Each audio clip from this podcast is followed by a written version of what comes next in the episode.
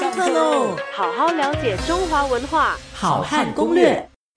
那么前面几周我们谈到了这个呃麻将的呃由来，以及呢麻将比较可信的这个说法，就是它的它的缘起比较可信的说法，应该是在唐代的时候啊，由一位刺史啊，那么当时的一个文人所发明。然后呢，在唐末的时候就已经非常的受到欢迎。那么到了宋代的时候呢，呃，在文人之间呢，这是一种呃一种雅文化的一种乐趣，生活的乐趣。那么呃，在宋史当中还有谈到这样的一个相关的记录，甚至呢，到了明代的时候啊，就非常的风行。那么啊，不单单是雅文化，还包括啊这个市井小民、贩夫走卒都在。呃，疯狂这样的一个游戏，也就是说，这个麻将的前身呢，从唐一直流行到宋，然后到明。那么在明代有一位思想家哈，也是非常有名的，叫做顾炎武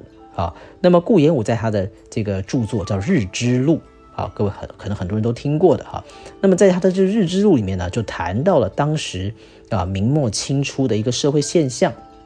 那么他就提到说，在当时啊。这个他就有点不高兴了，就骂当时的一种不好的社会风气，在他书里面就这样写，他说啊，这个万历之末太平无事，就当时的一种社会现象呢是非常的太平，那么士大夫们呢都无所用心啊，那么兼有相从赌博者啊，也就是说在讲当时的士大夫因为天下太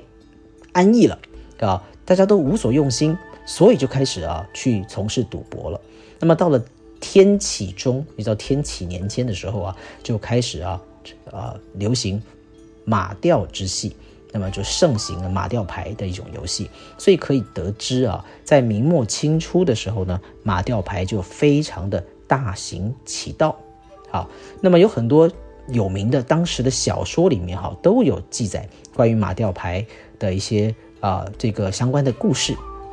比如说，各位可能听过这个《镜花缘》哈。这个李李李汝珍的小说，哈，那么木子李，哈，三点水在一个女，汝，哈，那珍就是呃珍宝的珍，珍贵的那个珍，好，那么李汝珍的小说叫《镜花缘》，里面呢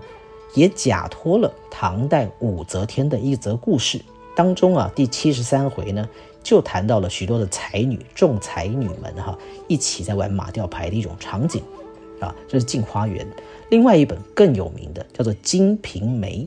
啊。那《金瓶梅》里面就有三回啊，有第二十三回、第五十二回，还有第五十八回，都谈到了啊，众人一同下棋、玩啊骨牌、玩马吊牌啊、赌博、喝酒的一些情况啊。那是描写的就是明代的啊一般市井小民的这种啊娱乐生活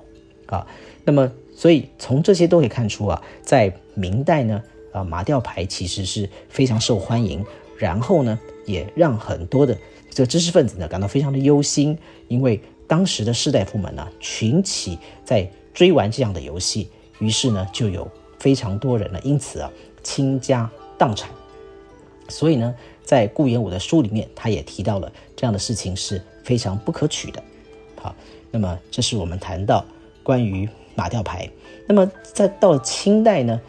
这个马吊牌的玩法呢，又增加了一些新的发明啊。那么在乾隆年间的时候啊，马吊牌呢跟这个其他的牌啊就相互的影响，那么就有人发明一种叫做墨胡牌。